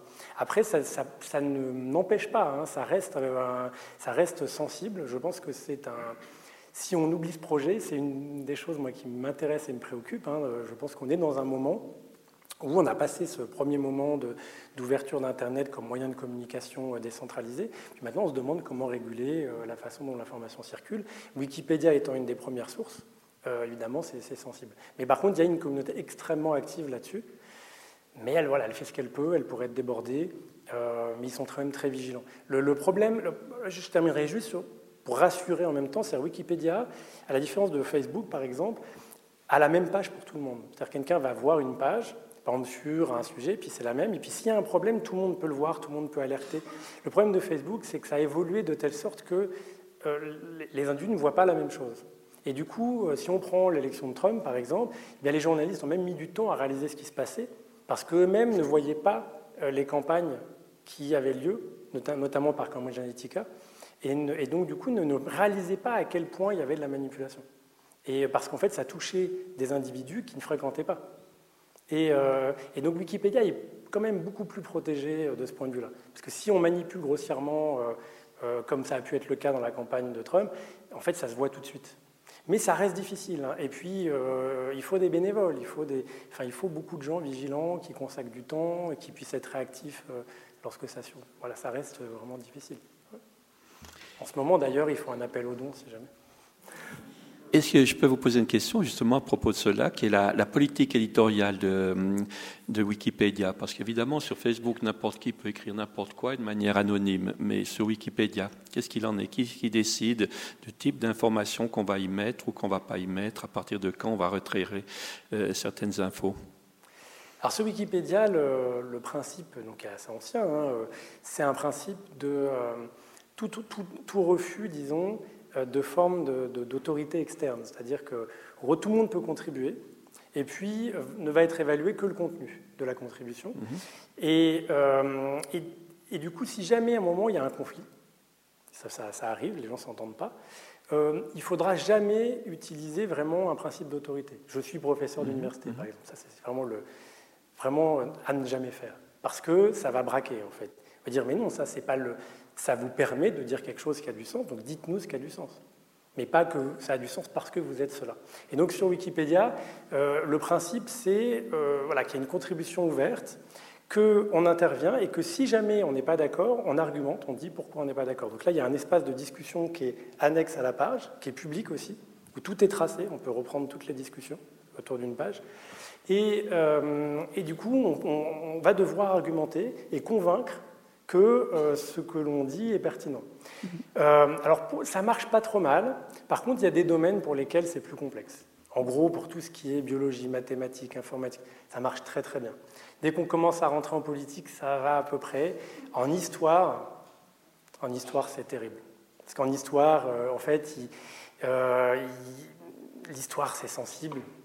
Il y a plusieurs interprétations. Et il s'avère que quand il y a un conflit, en dernier recours, il y a des personnes qui vont trancher. Et ceux qui tranchent sont ceux qui ont les droits les plus élevés. Et les droits, ils les ont acquis avec le temps. Et il s'avère que, du coup, pour avoir acquis des droits élevés, il faut avoir commencé il y a longtemps. Et ceux qui ont beaucoup contribué il y a longtemps ne sont pas socialement représentatifs. Je ne vais pas rentrer dans les détails parce que c'est sensible et polémique, mais euh, ça n'est pas sans problème dès qu'on traite des problèmes historiques parce qu'il y a des biais. Voilà, les administrateurs, avec beaucoup de très bonnes intentions, d'engagement, de, temps, en fait, parfois, il y a des sujets sur lesquels ils ont un point de vue qui n'est pas nécessairement celui euh, d'historien du domaine, et, puis, et, ça, peut, euh, ça peut mal se passer. Mais ça, c'est vraiment disons, euh, c'est assez connu, ils le savent, ils essaient de trouver un moyen de régler ce problème. C'est comme pour les problèmes de genre aussi. dans les hauts droits d'administration du QI, il y a beaucoup d'hommes. Donc euh, ça aussi, ça, pose des problèmes. Maintenant, c'est connu. Voilà, maintenant, c'est connu, ils y travaillent, ils y sont sensibles. Euh, ça marche globalement très très bien. Ça ne marche pas aussi globalement mieux que beaucoup d'autres choses, mais ça reste imparfait, ça reste fragile, et puis il y a des domaines pour lesquels c'est beaucoup plus sensible que d'autres. Allez, encore Petite question. Oui, madame. Ah, il y en a une là. Oui, oui. On vous écoute. Alors, je voulais savoir, au point de vue technique, si vous avez utilisé ce qu'on appelle data mining, l'exploration des données, à l'instar de ce qu'on fait euh, de nos jours avec les cartes de fidélité comme euh, la, Supercard ou la Cumulus de chez Migros, pour pouvoir déterminer euh, les genres et la situation géographique et les produits. Alors nous, on ne revient pas aux individus. Hein. Euh, non? D'accord, d'accord. Mais je voulais dire la technique du data mining. Ah ben ça oui, bien sûr. Ah, ben, ça, oui, bien, alors c'est que ça. Hein. C'est vraiment que ça. On a des, il y a certains scripts hein, sur euh, la machine que, vous avez vu, qui, est quand même une machine extrêmement puissante. Il y a certains scripts qui durent une semaine. Donc euh, on lance le programme et puis on attend une semaine. Donc c'est vraiment, c'est très clairement du data mining. Et puis après, on, y a des méthodes plus ou moins sophistiquées. Euh, pour faire ce genre de choses, comme beaucoup de data mining d'ailleurs, c'est une, accumulation de petites choses simples. Et puis c'est l'enchaînement de petites choses simples qui produit ce dispositif complexe. Quand on arrive à la fin aux événements cycliques mondiaux, euh, ça c'est vraiment en, accumulant du data mining par couche qu'à la fin on arrive à ça. Il y a, a des approches qu'on va développer euh, en analyse textuelle qui sont un peu plus sophistiquées mais qu'on n'a pas dans cette phase-là. Euh, parce que le texte est un peu plus difficile à traiter. Mais par contre, alors, on utilise donc bien sûr du data mining, mais on n'a pas les problèmes de sensibilité, on en parlait juste avant la séance, liés aux problèmes éthiques, parce que Wikipédia se refuse à enregistrer des données qui remontent aux personnes. Et donc, du coup, on, est vraiment sur de l'agrégé, de, vraiment très agrégé, et il n'y a pas de cette sensibilité, par exemple, liée à la vie privée ou des choses comme ça. Donc, on a au moins, on a ça en moins à traiter. Et c'est pas plus mal. Une question ici devant, madame. Ah, on va vous donner le microphone, pas s'enregistrer. Rassurez-vous, c'est sur podcast. Hein. Vous pouvez vous réécouter au cas où. Merci. Euh, j'espère que j'arriverai à me faire comprendre parce que c'est pas très clair dans ma tête. Pourtant, intuitivement, je me pose la question. Dans ce monde où qui est quand même dominé par le capitalisme, qui est dominé euh, par euh, la race, par, par l'Occident, même si maintenant la Chine émerge et prend beaucoup de place, dans une réalité où plus on parle de nous, plus on a de chances d'être consulté, est-ce que tout ce système ne va pas encore plus marginaliser les pays du Sud? Euh, Merci beaucoup. C'est une question très pertinente, hein, c'est sûr. On vous écoute alors. Alors, cette question, alors, elle, a, elle, a, été très étudiée en sciences mhm. sociales et notamment aussi par l'équipe d'Oxford, euh, qui a observé euh, quelque chose de, un petit peu décourageant par certains aspects, c'est que les études montrent que même en Afrique subsaharienne, lorsque des individus accèdent à Wikipédia, eh bien, ils s'intéressent surtout à l'Occident et à l'Europe Et en fait, eux-mêmes s'intéressent peu à leur propre territoire. Alors, vous n'apprenez rien, mais du coup, on ne peut pas y faire. C'est pas simple, c'est des structures très profondes, ça, euh, dans, une histoire coloniale, de domination, pas tout ce qu'on veut. Mais ce qui fait que l'intérêt, l'attractivité, l'imaginaire euh, pour l'ailleurs, voilà, fait que même ceux qui y accèdent ont tendance à euh, contribuer plutôt à la concentration des attentions sur l'Occident. Après, pour ce qui est de la Chine, c'est plus compliqué. On a le mandarin, mais en mandarin, on va avoir essentiellement Taïwan, Hong Kong, euh, parce que la Chine continentale euh, a un rapport à Wikipédia problématique, vous l'imaginez bien, et euh, ils ont un autre système qui s'appelle Baidu Baike, et puis on l'aurait bien intégré, mais Chine étant, les données ne sont pas ouvertes. Et donc du coup, on n'a pas accès aux pratiques encyclopédiques en Chine, parce que l'équivalent de Wikipédia en Chine qui existe est beaucoup plus contrôlé et les données ne sont pas ouvertes. Et par contre, on a accès du coup plutôt à la façon dont ceux qui pratiquent le mandarin, qui consultent Wikipédia en mandarin plutôt que l'anglais, parce qu'il y en a qui vont plutôt utiliser l'anglais chez les, Chinois, eh bien, euh, on aura la perception plutôt à Hong Kong, Taïwan. Et d'ailleurs, on le voit, si on met le mandarin, en fait, c'est les zones de, clairement les, plus importantes. Et puis la, la, Chine continentale aura un intérêt, mais pas à la hauteur de l'intérêt de la population elle-même sur la Chine, parce qu'elle n'utilise pas Wikipédia. Merci. Oui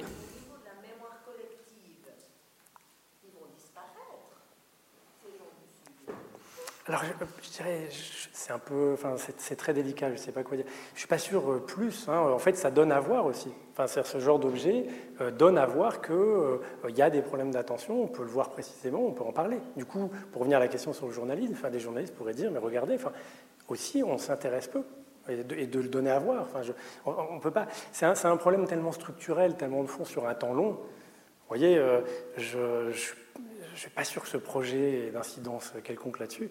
Euh, éventuellement, il peut, aussi donner à voir ça, qu'il que y a des inégalités dans les attentions euh, qui renforcent euh, vraiment les formes de domination classiques, de hiérarchie des valeurs, des symboles, et même dans la mémoire. Hein. Euh, une chose qui nous plaît beaucoup, nous, c'est quand on change de langue, on prend l'Europe et on prend même la Première et la Deuxième Guerre mondiale, selon la langue, c'est pas du tout les mêmes choses. Et même en anglais, le débarquement, euh, le débarquement, c'est énorme. Voyez et puis si on prend le français, il y a plus de, lieux. Voyez la guerre, c'est pas que le débarquement. Et, du coup, ça, permet d'explorer ces choses-là. Mais ça reste des mémoires euh, déjà euh, très normatives, mais, on peut déjà voir selon l'italien, l'allemand, euh, le, polonais, le suédois. On, peut voir, par exemple, une deuxième guerre qui n'a rien à voir. Eh bien, Roland, il y avait une question? Je ne l'ai pas vu. Ben voilà, ça sera la, la, dernière parce que l'heure avance. Alors, on vous écoute, madame. Ah, voilà. Merci. Alors, euh, c'était juste pour demander, il me semble que vous en aviez parlé un peu au début, s'il y a une option pour localiser le lieu d'habitation de la personne qui fait la recherche. Parce que vous faites par euh, langue. Pas le lieu à l'endroit où elle l'a recherché. Je pense que ça, c'est possible aussi, mais vraiment le lieu de. Alors, en fait, j'en ai parlé indirectement. Euh, alors, c'est curieux parce que ce projet, je l'ai peu présenté pour l'instant. publiquement, c'est peut-être la deuxième fois. Et cette question est venue la dernière fois aussi. Euh, on aimerait, hein, mais en fait, euh, pour des questions euh, de vie privée, les données n'existent même pas. C'est-à-dire que Wikipédia, non, non, Wikipédia ne les produit pas, ils refusent, et ils réfléchissent, ils ont un projet où ils aimeraient qu'il y ait au moins des données agrégées à peu près au pays. voyez? Mais ils n'aiment pas ça. Alors d'une part, parce que ça produit beaucoup de données, donc ça coûte cher aussi, puis eux, c'est pas Google et Facebook, c'est pas leur métier. Donc en fait, ce n'est pas prioritaire du tout pour eux. Et en fait, du coup, comme ça peut surtout leur causer des problèmes, ils ne sont pas tellement incités à le faire. Vous voyez euh, Facebook et Google le font parce que c'est leur modèle économique pour cibler la publicité. Wikipédia, en fait, eux, ce qu'ils font, c'est qu'ils euh, ont des adresses IP. Les adresses IP peuvent renvoyer euh, à des lieux. Mais en fait, dans les données agrégées dont je vous parle, et ce qui stocke sur un temps long, il n'y a plus d'adresse IP. On n'a plus qu'un nombre de vues pour une page. Donc en fait, on n'a pas les données. Euh, c'est vrai que ce, serait euh, très intéressant de croiser les deux. Euh, il y a la langue, il pourrait y avoir l'endroit où on est, qui n'est pas nécessairement la langue, parce qu'on sait par exemple qu'il y a beaucoup de gens, même en Suisse, qui utilisent Wikipédia en anglais parce qu'il y a des pages qui sont plus riches en anglais. donc ça nous dit. L'anglais, c'est une des langues un, peu particulières en termes de statut. mais mais ces données, on ne les a pas. Et puis, pour les questions, en tout cas, auxquelles on s'intéresse, on n'en a pas trop besoin. Ça permettrait de contextualiser, d'avoir des choses plus fines, d'enrichir. mais ça nous poserait des problèmes aussi. Même vis-à-vis du Fonds national qui finance, ils n'aiment pas trop ce genre de choses. Eh ben voilà, je crois qu'on est arrivé au terme. Je crois que vous avez compris, c'était vraiment une bonne initiation à ce champ de recherche de l'Institut des sciences sociales. Vous avez compris qu'il y a beaucoup de questions qui sont là. Vous avez compris aussi que c'est un outil Wikipédia qui est absolument fantastique, mais qui demande à être analysé pour savoir qu'est-ce que sont ses potentialités, qu'est-ce qui est bien, qu'est-ce qui n'est pas. Et ça, c'est important que la société puisse en prendre connaissance parce que finalement, c'est nous qui allons voter, c'est nous qui allons mettre des garde-fous pour savoir ce qui peut, ce qui peut pas, quels sont les dérives possibles, comment les prévenir. En tout cas, euh, merci beaucoup aux conférenciers. Je pense qu'on peut l'applaudir encore une fois.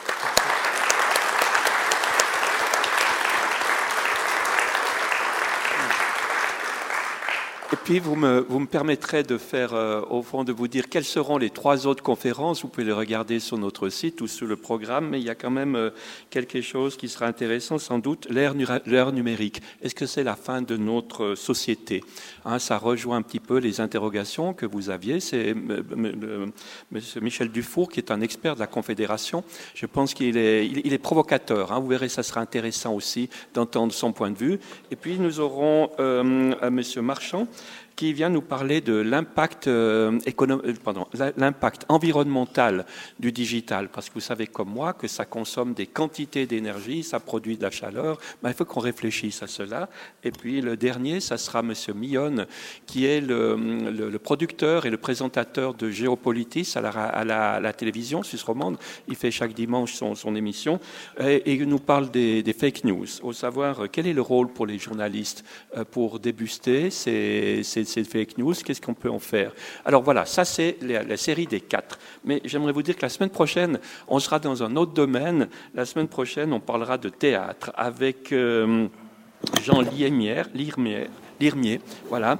Il est, hum, il est directeur du théâtre de Carouge et il va nous montrer au fond l'envers de décor, comment est-ce qu'on fait une mise en scène à la fois pour le théâtre, à la fois pour l'opéra? Sans aucun doute, ce sont des éléments qu'on connaît plus ou moins ou pas trop, mais je suis sûr que ça sera aussi intéressant pour notre cerveau. Ça fait travailler votre plasticité neuronale, pensez-y. Merci beaucoup, à bientôt.